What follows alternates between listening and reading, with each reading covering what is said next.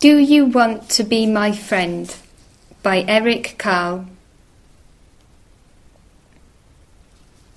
Do you want to be my friend? No, said the brown horse, eating the grass. So the mouse ran on.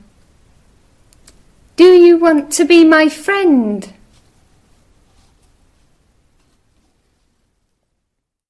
No, said the crocodile, with the bird on her back.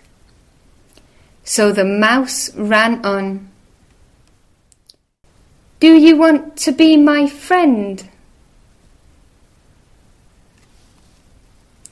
Rah, no, said the lion with the golden mane. So the mouse ran on. Do you want to be my friend?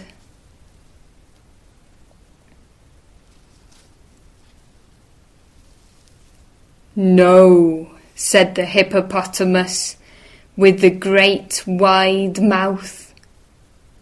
So the mouse ran on. Do you want to be my friend?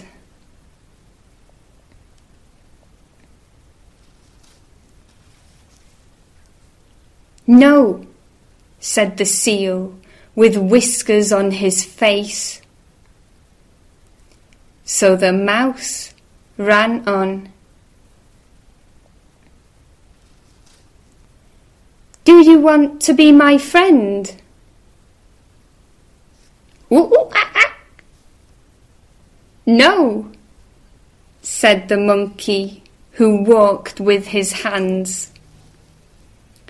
So the mouse ran on. Do you want to be my friend? No, said the peacock with a crown on his head. So the mouse ran on.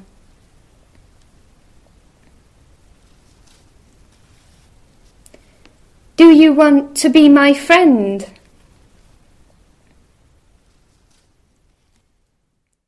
No, said the fox with the red, red fur.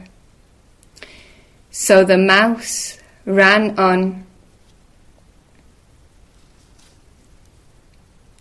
Do you want to be my friend?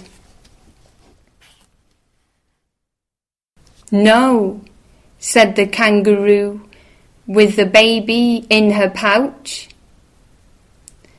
So the mouse ran on.